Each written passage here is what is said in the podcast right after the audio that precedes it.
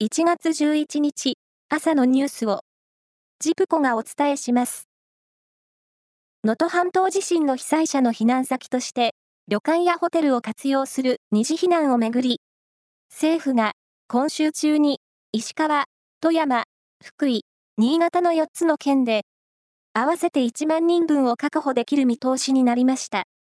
持病を持つ人や妊婦さん、要介護者、75歳以上の高齢者とその家族を優先させる方向で調整しています。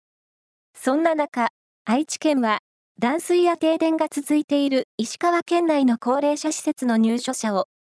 愛知県内の医療機関で受け入れることを決めました。高齢者は早ければ今日にも自衛隊機で県営名古屋空港に到着する予定だということです。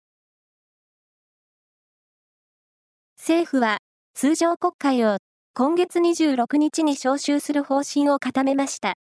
会期は150日間で、延長がなければ、6月23日までとなります。東京都内のタクシー不足を補うため、東京ハイヤータクシー協会は、一般ドライバーが自家用車を使い、有償で送迎する日本版ライドシェアを導入すると発表しました。今年4月からの運行開始を目指し、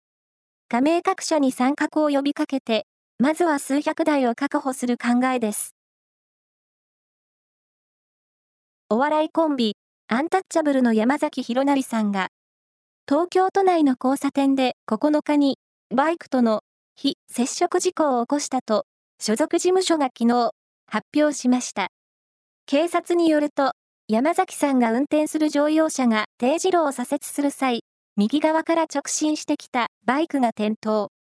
山崎さんは自分の車が飛び出してしまい、バイクが急ブレーキして転倒したと自ら110番したとのことです。バイクの男性は軽傷でした。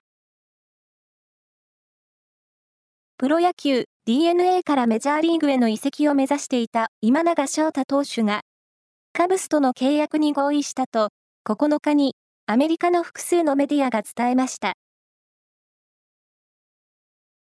監督によるパワーハラスメントなどの問題が相次ぎ、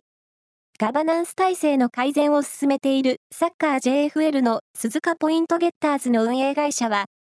昨日、新しいチーム名がアトレチコ鈴鹿クラブになったと発表しました。アトレチコとは、ポルトガル語で、スポーツや運動などの意味を持つ言葉だということです。アトレチコ。言いたくなる言葉ではありますね。以上です。